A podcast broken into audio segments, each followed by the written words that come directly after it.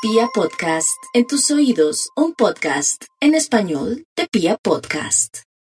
Para los Tauro, un feliz cumpleaños, les deseamos lo mejor y quería recordarles especialmente que están ante un periodo eh, de la vida, no es un periodo momentáneo, sino de la vida decisivo en el sentido que tienen de su lado la potestad para tomar las riendas de su futuro, de su destino, así que necesitan realizar acciones concretas. El éxito llega, los aliados surgen, las puertas se abren. Realmente los Tauros son los reyes del zodíaco en lo que atañe al proceso del año.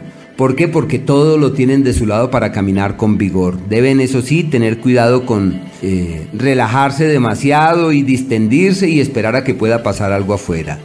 Y por lo pronto, pues los Tauro tienen la carga familiar que se multiplica, tienen una cantidad de trabajo que llega a ellos y donde se sienten abrumados con mil y un cosas que se hacen manifiestas en su vida certeramente.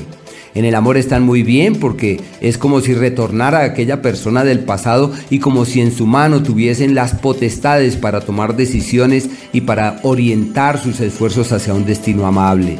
Una época asimismo excelente para reforzar todo aquello que atañe al conocimiento, al estudio, al aprendizaje y pese a la pandemia se plantean expectativas de viajes y de movimientos para otras locaciones que pretenden ser amables y expansivas.